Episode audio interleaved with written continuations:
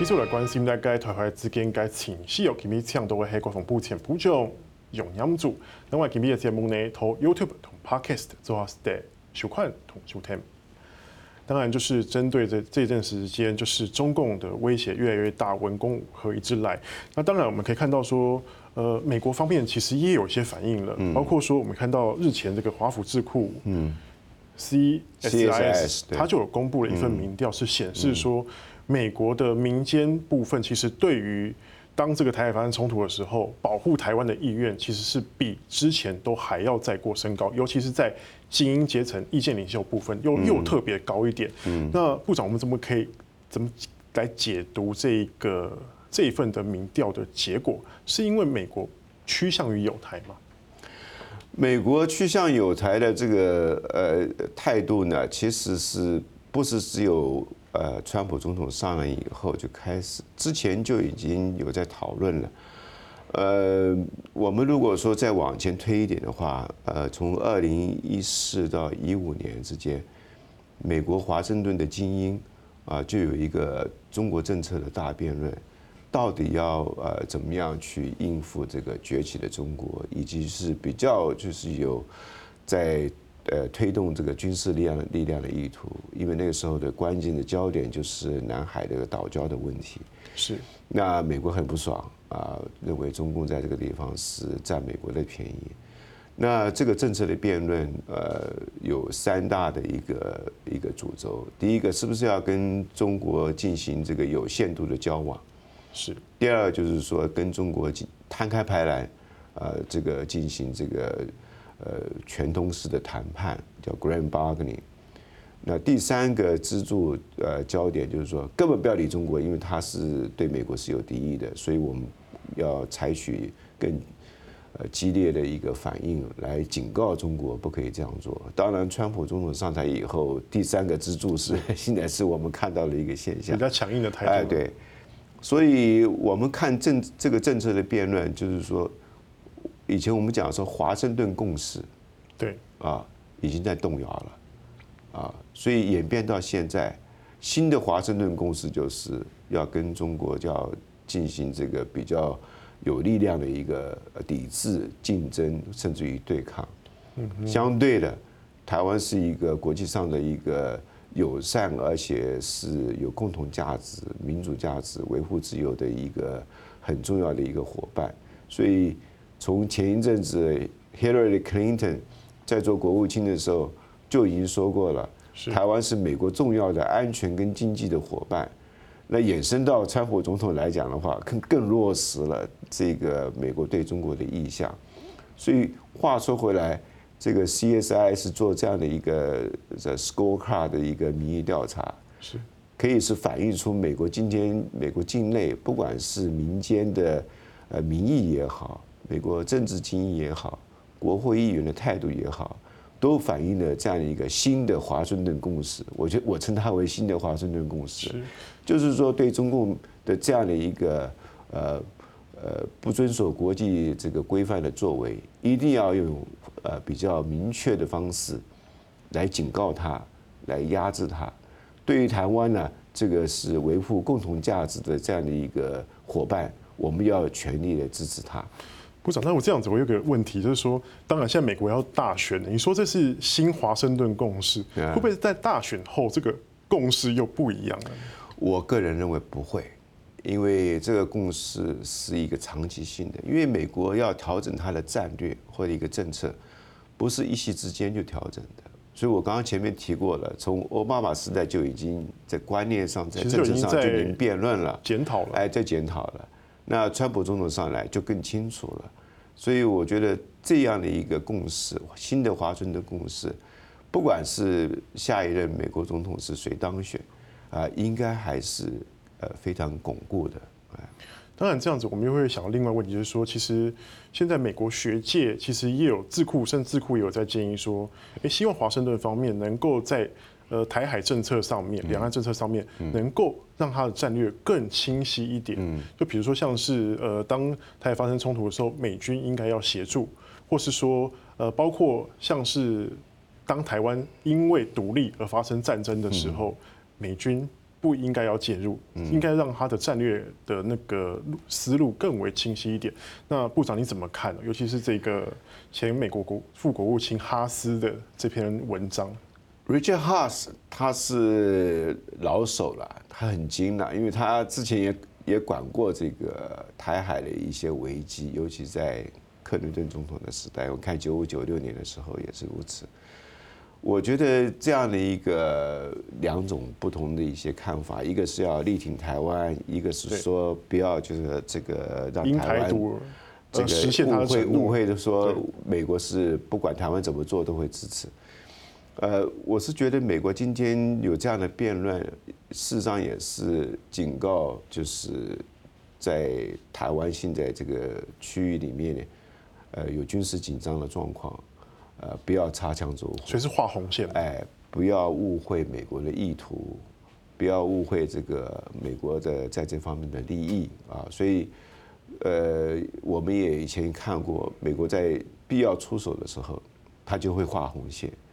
他就会来管理啊，这个所谓的台海地区的和平跟稳定。现在还是停在智库的建议的阶段。那现在这条必要出手了吗？还不会，因为你总要等到这个总统选举。当然，他不希望总统选举以前有出事的情况。大家现在在鼓动说有十月惊奇啦，希望说这个。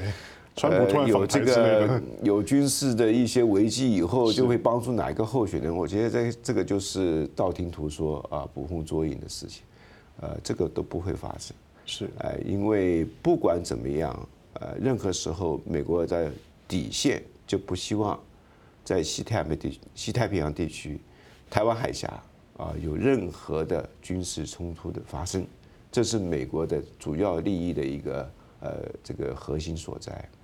那当然，这样其实大家也蛮蛮关心的一个问题是说，那其实包括现在感觉好像跟美国关系有升温。当然，民间有不台湾的民间也有认为说，到时候美国一定会协防台湾。嗯，那当然也有另外一边声音，像是呃马前总统他就有提到说，哎，美军不会来台湾，包括发生冲突的时候不会来台湾。那部长你又怎么样看这件事情呢？我觉得。呃，这样的一个判断也就太武断一点了。不管是哪一个都哎，不管都都是很武断的，因为我们要看今天的美国的呃政治力量、经济力量跟军事力量，跟之前五年前、十年前那是大不相同的。呃，因为现在已经进入到一个新的时代，我们现在一直在谈这个五 G 啊，谈这个人工智慧啊。你看，美国尤其它的军事力量，在这五年当中转换成呃新一代的用人工智慧的这样的一个投入军事的这个力量的一个程度是非常积极、非常密集的。同时间，它也要防止中共在这方面偷美国新的科技。是，所以美国一直要占优势嘛。对。所以他现在又谈到说他如何介入，他不一定要人要站在这个地方啊。呃，他有很多的方式可以在手上工具可以用啊，所以不要低估美国的决心，但是也不要错估哎误判美国的意图，所以这个东西我们要非常小心的呃去解读去，而且在做法上来讲要非常的细致啊。所以战略模糊还是美国现在的主流的政策，战略模糊才有它挥洒的空间。是，呃，这个是很重要的，否则你战略清晰的话，你把自己限制住了嘛，对，对，所以他也不会告诉你他怎么做，但是只要他一出手，要来让你一个措手不及，这是他的优势在这个地方。那某个程度来讲，面对这样的战略模糊的美国，在台湾方面，是不是更应该展现自己防卫的决心，包括像是呃军购，包括像是。这个我们最近有要考虑在这个外岛部署这个飞弹阵地。蔡总统呃上任以来一直强调呃用重层吓阻啊有效不有效这个防卫固守，重层吓阻呃防卫固守作为我们的军事政策，呃也积极的去推动所谓的不对称战力的建构。我觉得这个方向是重要而且是非常这个正确的。那目前来看的话，呃，前面我们说过了，呃，这个新的科技投入到军事的作为是不一样的。所谓防御性的武器跟所谓具有攻击性的一个武器的系统，它的界限是很模糊的。是，但是不要忘记，美国的《台湾关系法》，它里面的文字，呃，写的非常的清楚。美国有责任提供台湾啊，这个充分的自我防卫的武器系统跟服务。是。充分的自我防卫的武器系统跟服务，你看解放军这么多年来，火箭这个精准打击很厉害，战机又是进呃进入到新的一个第五世代，第五世代，你不要跟进吗？对不对？这个所谓什么是防御，什么叫做攻击？你要能够去把敌人的战力能够消耗掉，或者是打击掉，这才是你的目的嘛。所以你不能说美国过去只有提供我们防御性武器，现在就是提供我们攻击性武器，这是不对的想法。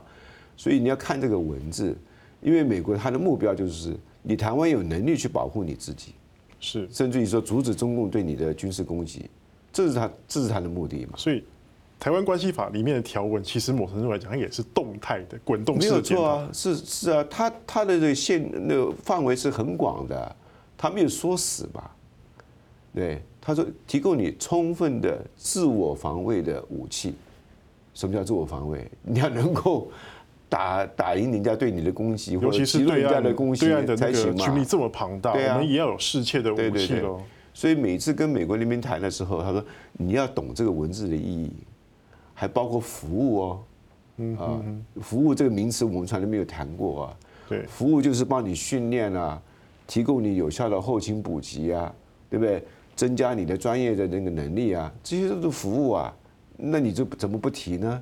对，其实美国现在还是照遵照台湾关系法来提供台湾充分的自我防卫的武器系统跟服务嘛，对，他没有违背台湾关系法嘛，只是你的你自己这个认知说是过去只是一些美国不要的东西，现在好像都是先进的东西。那其实美国提供给你的东西，它其实已经进入到另外一代去了。这一代的东西给你，他认为说，呃，你能够去阻止，呃，对方使用武力来去达到他的目的。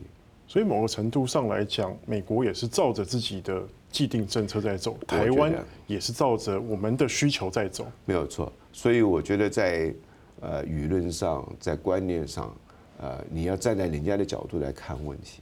不要老是用自己的这个想法去解读人家的意图，这会有落差。是，那这个落差其实可能就会造成误解，误解，然后就误判了。啊，对。好，谢谢部长今天的分析。那当然就是，其实我觉得这个部分应该有蛮多可以聊的，包括。